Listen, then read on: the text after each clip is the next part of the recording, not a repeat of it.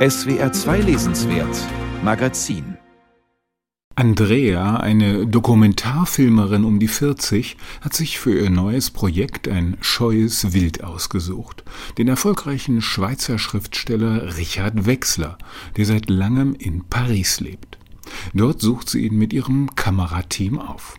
Es entstehen Bilder, wie man sie aus vielen Kultursendungen kennt. Ein Autor, der Boulevards und Uferpromenaden entlang schlendert, bedeutsam blickt und ein paar nachdenkliche Sätze sagt.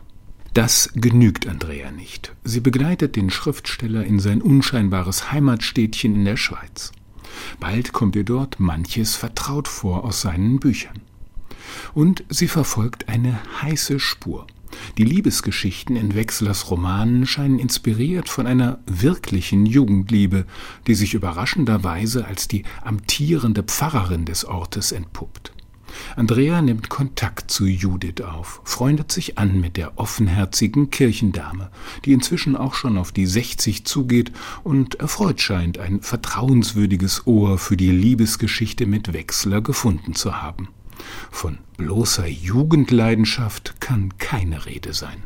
Aber dass eine Pfarrerin, mit der man noch vor einer halben Stunde über Altarschmuck geredet hat, plötzlich Geständnisse über ihr Intimleben macht, ist schon speziell.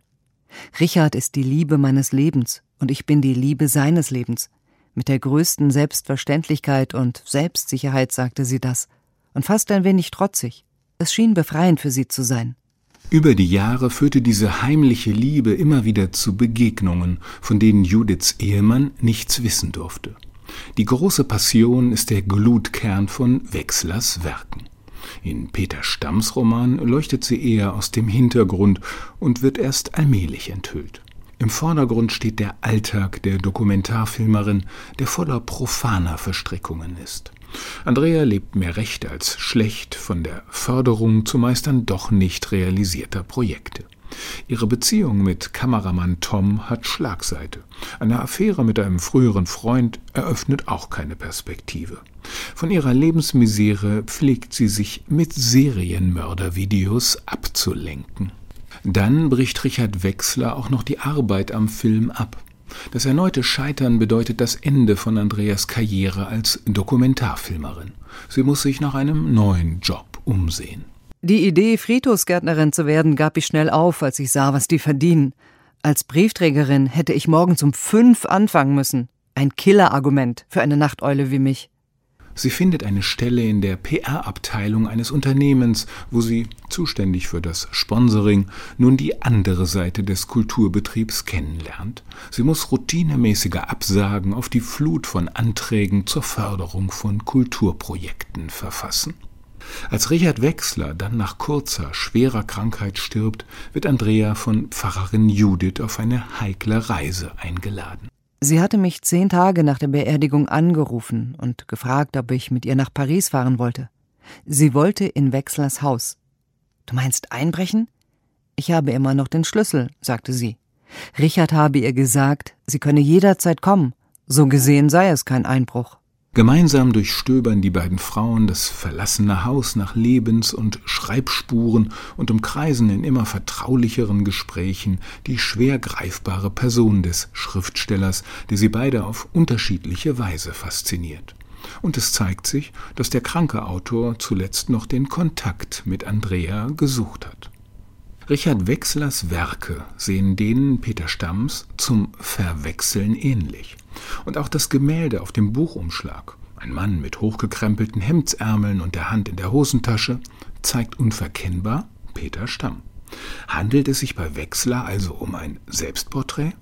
Die Sache wird noch doppelbödiger, wenn man weiß, dass parallel zu diesem Roman ein Film mit dem mehrdeutigen Titel Wechselspiel entstanden ist.